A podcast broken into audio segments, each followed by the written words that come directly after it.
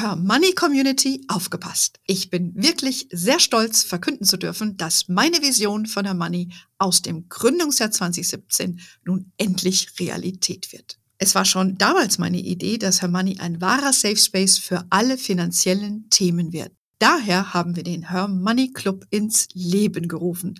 Dort erwartet dich das komplette Angebot Her Moneys gebündelt auf einer Plattform.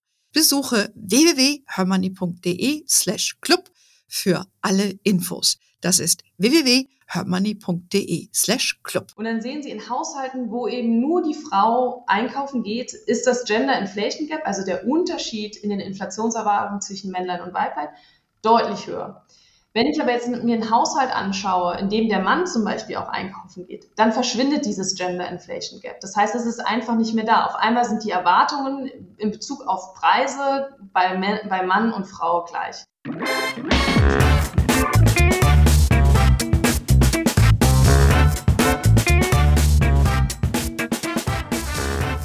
Begrüße euch super herzlich zum Her Money Talk, dem Geld- und Karriere-Podcast für Frauen. Heute sprechen wir über Gefühle, aber nicht im herkömmlichen Sinne oder darüber, wie es uns gerade geht. Wir sprechen darüber, welche Rolle unsere persönlichen Erfahrungen beim Investieren spielen und wie sie unsere Entscheidungen beeinflussen. Auf Neudeutsch könnten wir sagen, wie unser Money-Mindset sich auswirkt auf unsere Geldanlagen. Dazu gibt es interessantes Research, vor allem was die aktuell hohe Inflation mit uns macht und Spoiler Alert, was passiert, wenn Männer den Wocheneinkauf erledigen. Äh, diesen Zusammenhang klären wir jetzt mal mit meiner Gesprächspartner Dr. Sabine Bernard. Sabine ist äh, Finanzmarktforscherin und sie ist tätig bei Arero. Unter anderem, du bist ja auch noch bei der Leibniz, äh, beim Leibniz-Institut, wenn ich das richtig im Kopf habe. Und ähm, bei Arero eine Fondsgesellschaft, die ihre Fonds nach einem wissenschaftlichen Ansatz managt. Und einer der bekanntesten Fonds ist der Arero Weltfonds. Vielleicht können wir auch gleich ein paar Takte zu sagen. Aber jetzt erstmal herzlich willkommen und zurück im Podcast, weil du warst ja schon mal bei mir, Sabine. Welcome back bei mir im Podcast. Hallo, liebe Anne. Immer wieder gerne bin ich hier im Podcast bei euch. Genau.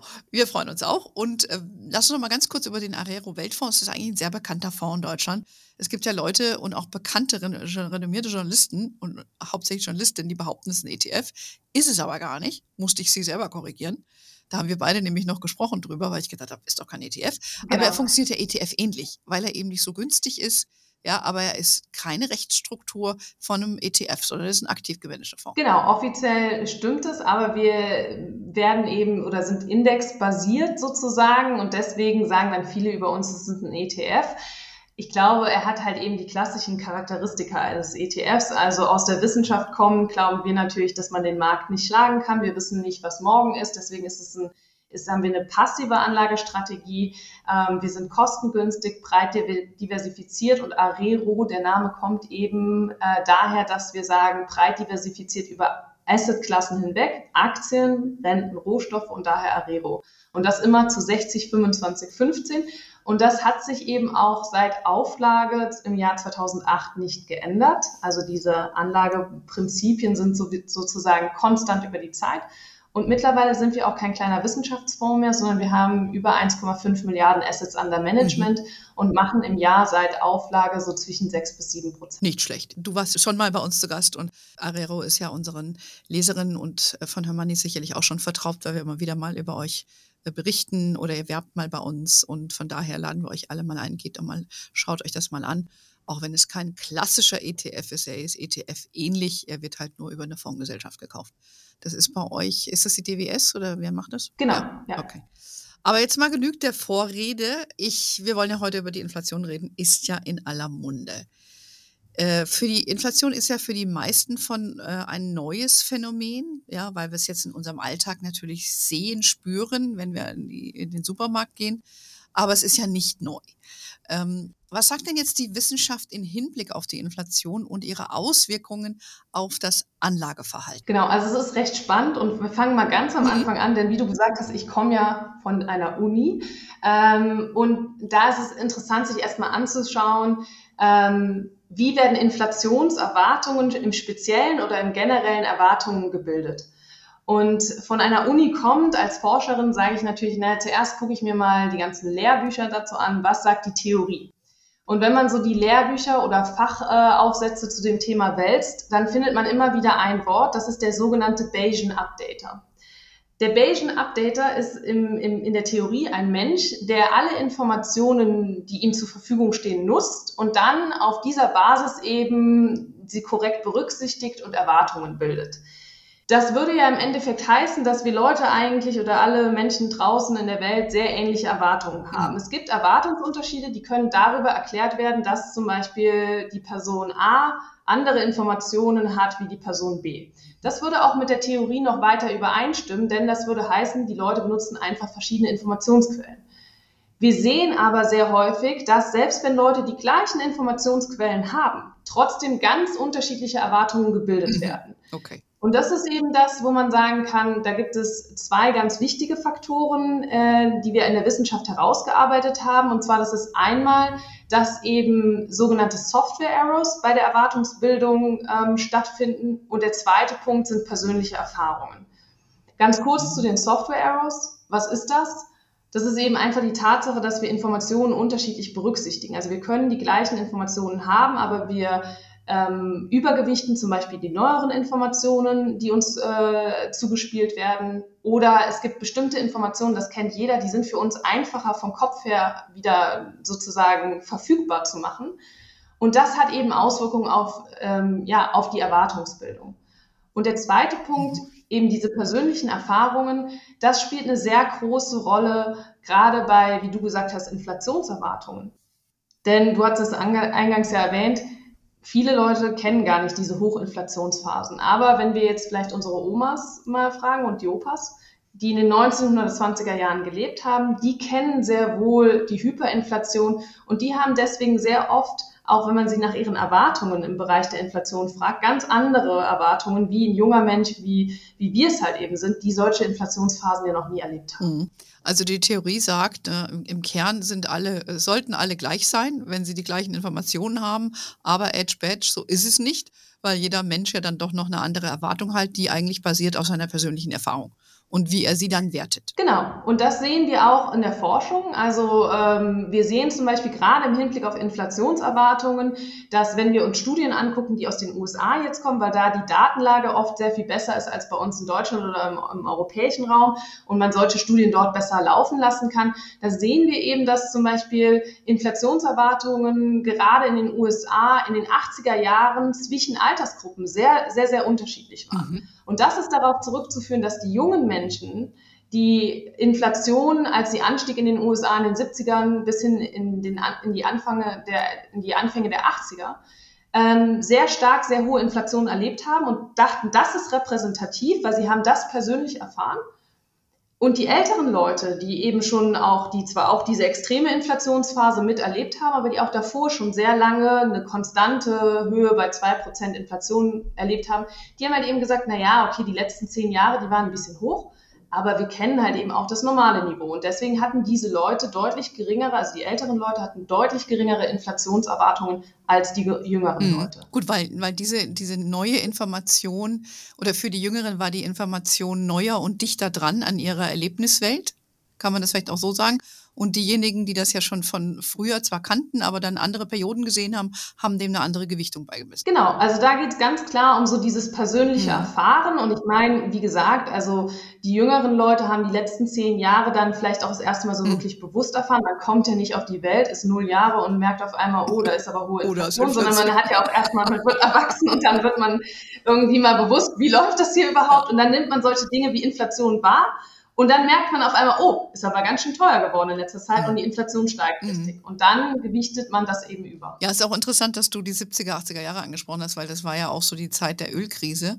Also da gibt es ja schon Parallelen zu heute, ne? weil damals die Energiepreise ja rasant gestiegen sind und äh, das hat, war ja bei uns auch so, da sind auch die Märkte nicht so gut gelaufen. Das, das könnte man ja vielleicht auch ein bisschen so Parallelen zu heute ziehen, oder? Ist das, ist das falsch? Also ich denke schon, dass diese Hochinflationsphase, die wir in den USA hatten, in den 70ern bis in die Anfang der 80er, vergleichbarer ist zu dem, was wir heute mhm. haben, wie, zu, wie wenn wir jetzt sagen würden, naja, die Deutschen haben auch schon mal die Hyperinflation gehabt. Das ist einfach, das ist auch ein Once-in-a-Lifetime-Experience, will ich jetzt mal sagen. Das hat auch wahnsinnige Auswirkungen auf unsere Erwartungsbildung.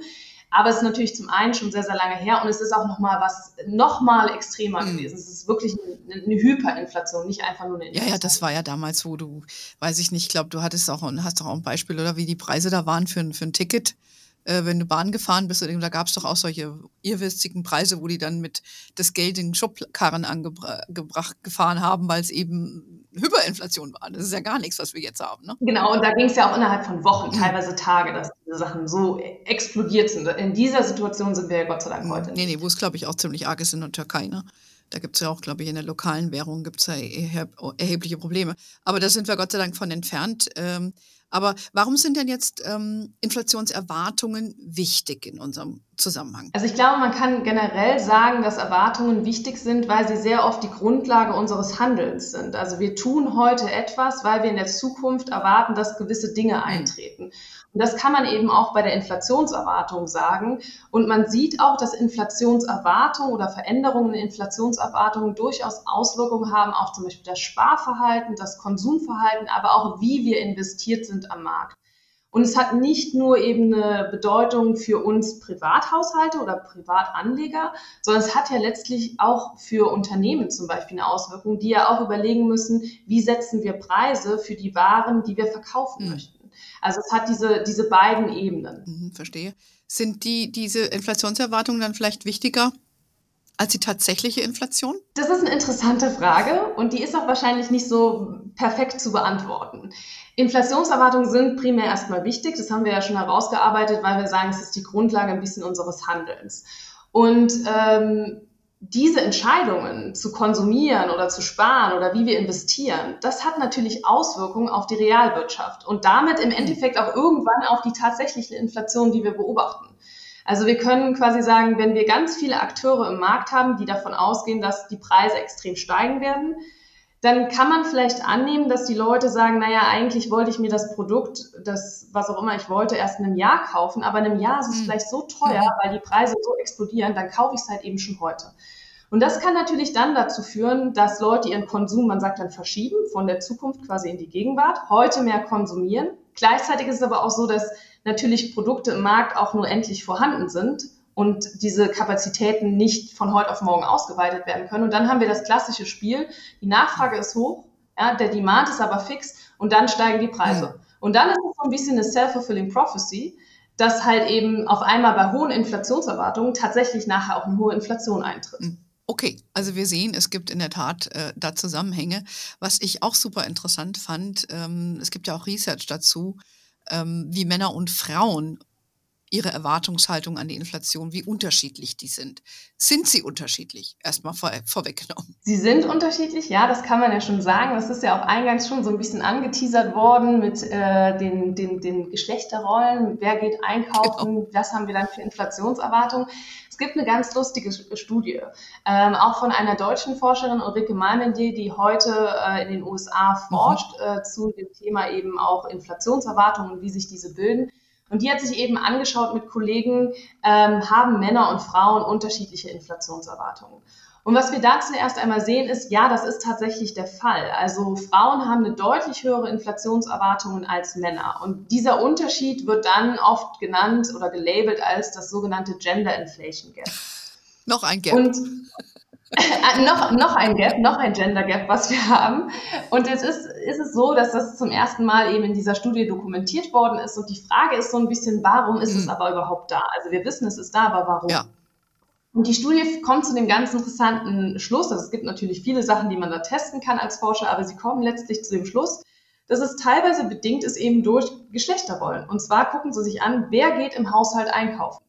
Und dann sehen Sie in Haushalten, wo eben nur die Frau einkaufen geht, ist das Gender Inflation Gap, also der Unterschied in den Inflationserwartungen zwischen Männlein und Weiblein, deutlich höher. Mhm. Wenn ich aber jetzt mir einen Haushalt anschaue, in dem der Mann zum Beispiel auch einkaufen geht, dann verschwindet dieses Gender Inflation Gap. Das heißt, es ist einfach nicht mehr da. Auf einmal sind die Erwartungen in Bezug auf Preise bei, bei Mann und Frau gleich. Und die Forscher kommen dann letztlich zu dem Schluss, dass sie sagen, naja, der tägliche Umgang mit Preissignalen, also wenn ich eben einkaufen gehe, der ist ein wichtiger Bestandteil dafür, wie ich Inflationserwartungen bilde. Und deswegen sehen wir in Haushalten, wo man klar, sage ich jetzt mal gleichberechtigt, sich den Einkauf teilt, dieses Gender Inflation Gap eben nicht mehr. Hm. Interessant. Das heißt also, wenn jemand nicht diese klassischen Rollen lebt, ne, Frau geht einkaufen, kümmert sich um alles, der Mann äh, streckt die Füße hoch zu Hause oder im besten Fall passt er auf die Kinder auf. ähm, wenn, wenn man da, wenn beide regelmäßig einkaufen gehen, so würde ich jetzt mal sagen, dann äh, ist auch dem Mann klar, dass die Butter drei Euro kostet und dann inzwischen, und dann ist er auch verleiht zu sagen, oh Gott, das ist aber alles teurer geworden, wohingegen der Frau das ja jeden Tag gespiegelt wurde oder wenn sie das ausschließlich macht. So, um das jetzt mal nicht äh, akademisch äh, auszudrücken. Ja. So. Genau, man, man, hat einfach ein besseres Preisgefühl sozusagen. Genau, weil man eben da dran ist. Ich meine, der George Bush ist ja auch schon über diese Frage gestolpert, als man ihn mal gefragt hat, was kostet denn so Butter? Da hat er irgendwie keine Antwort gehabt. Weil ja, weil er wahrscheinlich seine Butter schon lange nicht mehr selber Ganz genau. kauft. Genau. Oder vielleicht noch nie selber wahrscheinlich gekauft hat. noch nie selber gekauft hat. Äh, und äh, das ist ja heute ein bisschen anders. Aber sagen wir mal unter uns, ne? du bist ja jetzt inzwischen auch verheiratet. Ähm, Wer schickt denn schon gerne seinen Ehepartner oder seinen Partner überhaupt einkaufen? Das muss man jetzt mal unter uns Frauen ganz ehrlich mal besprechen.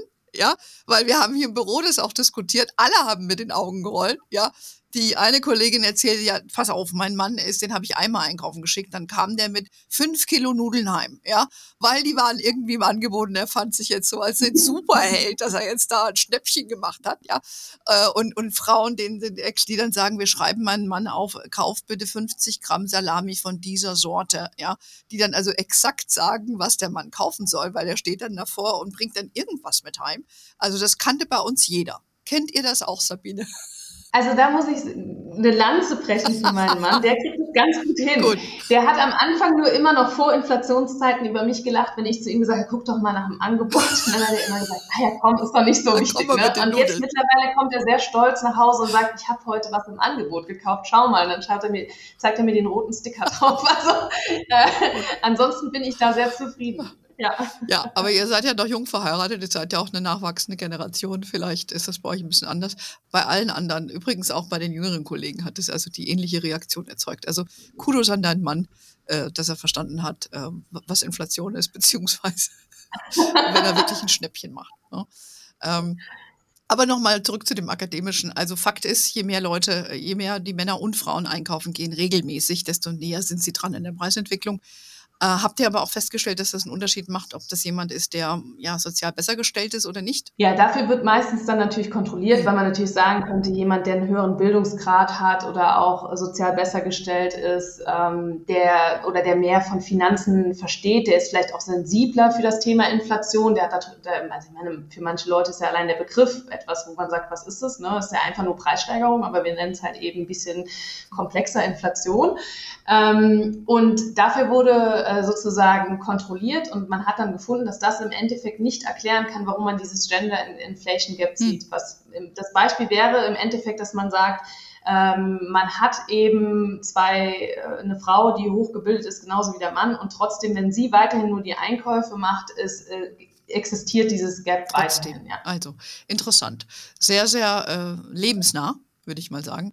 Ähm, aber wenn wir jetzt mal den Blick wenden wieder auf die, die, die Finanzmärkte, ne? Äh, wenn wir jetzt sagen, die individuelle Perspektive, die die auf die Finanzmarkt haben, wie wirkt sich denn diese Erwartung aus? Beeinflusst das die Inflation die Entscheidung, wie und ob ich investiere? Also es ist definitiv so, dass Erwartungen, wie, das ist ja so ein bisschen der rote hm. Faden auch, unsere, unser Verhalten einfach beeinflusst. Und das, es gibt für Deutschland das absolut klassische Beispiel, wie persönliche Erfahrungen Erwartungen beeinflussen.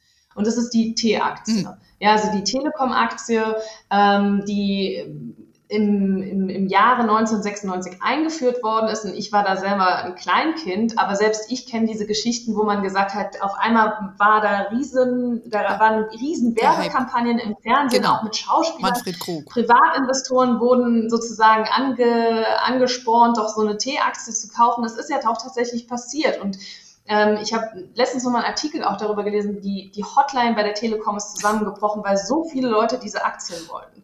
Und tatsächlich haben Millionen deutsche Privatinvestoren diese Aktie gekauft und das lief ja auch ein paar Jahre lang sehr gut.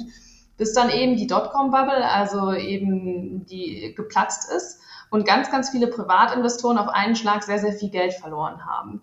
Und das ist ein Erlebnis, was eben heute immer noch so ein bisschen äh, den Deutschen prägt, ja. auch ein bisschen in seiner Aktienkultur. Also zu sagen, oh, ich habe mir da mal richtig die Finger verbrannt. Ich habe das persönlich erfahren. Ich habe das eben nicht in der Zeitung gelesen, sondern ich habe mein Vermögen oder zumindest einen signifikanten Teil ähm, äh, verloren und das sorgt dafür, dass diese Leute heute, also über ein Vierteljahrhundert nach diesem Erlebnis, immer noch nicht bereit sind, zum Beispiel wieder Geld im Markt anzulegen.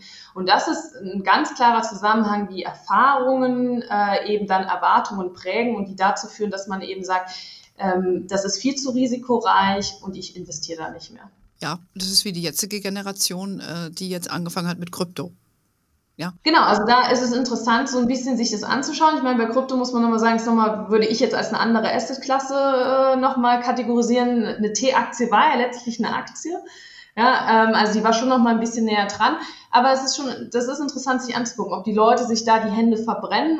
Vielleicht sagen die Leute auch, naja, Krypto ist einfach nur super risikoreich und dann mhm. ist der Aktienmarkt vielleicht auch eine schöne Option, weil der ist ja gar nicht im Vergleich zu Krypto nicht so volatil.